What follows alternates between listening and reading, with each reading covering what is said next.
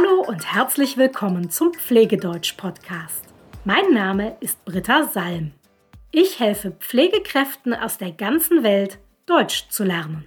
Und zwar das Deutsch, das sie für ihre Arbeit brauchen. In den letzten Wochen habe ich dir schon viele Verhaltensweisen vorgestellt, die typisch deutsch sind. Heute bringen wir diese Miniserie zum Abschluss und zwar indem wir über die beiden Kulturstandards Distanziertheit und Trennung von Lebensbereichen sprechen. Ich erkläre dir, was damit gemeint ist und was das für den Alltag in Deutschland bedeutet. Beginnen wir mit dem Kulturstandard der Distanziertheit. Da steckt das Wort Distanz drin. Und Distanz ist das Gegenteil von Nähe. genau darum geht es auch bei diesem Kulturstandard, dem Kulturstandard der Distanziertheit. Distanziertheit bedeutet, dass wir Abstand halten von anderen Personen. Und zwar sowohl räumlich als auch emotional. Ist dir schon einmal aufgefallen, dass die Deutschen gerne sehr viel Platz lassen zwischen sich selbst und einer anderen Person. Vor allem mit fremden Menschen. Das ist typisch deutsch. Wir mögen es nicht, wenn jemand uns zu nahe kommt.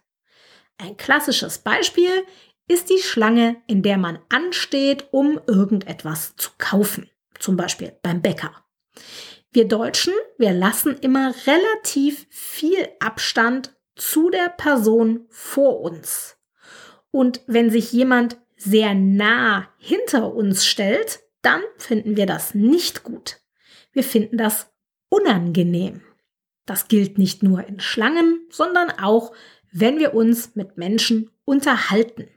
Eine gute Faustregel ist, lasse immer eine Armlänge Abstand zu der anderen Person.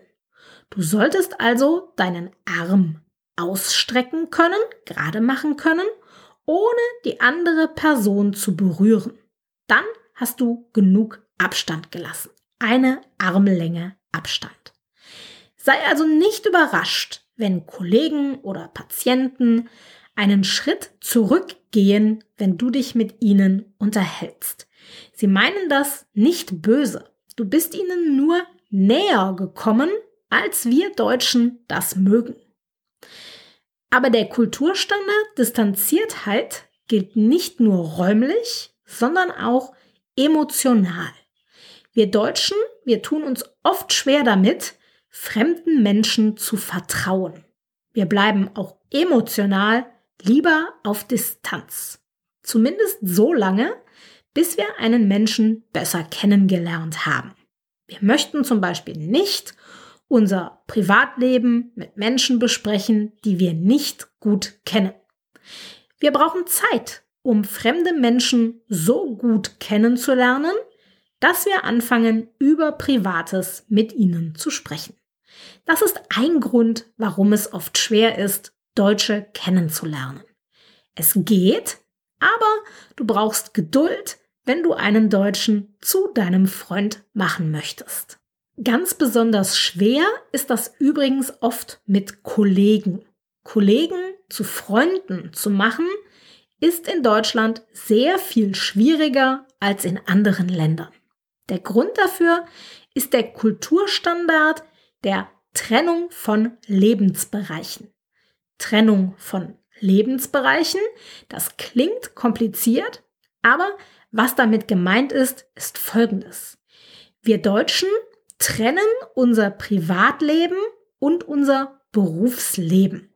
Wir haben also Kollegen, mit denen wir die Zeit auf der Arbeit verbringen und wir haben Freunde, mit denen wir unsere Freizeit verbringen. Und viele Deutsche wollen nicht ihre Freizeit mit ihren Kollegen verbringen.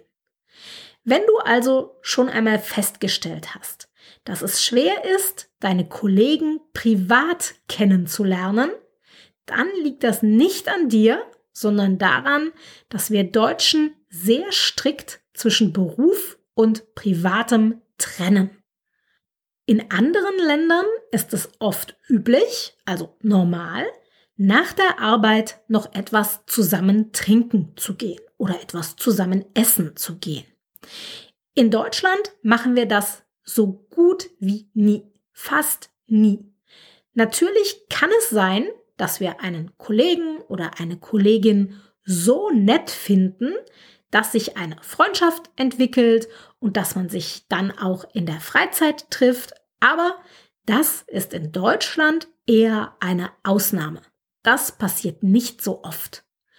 Normalerweise spricht man mit Kollegen über berufliches und sieht sie auch nur in der Zeit, in der man arbeitet.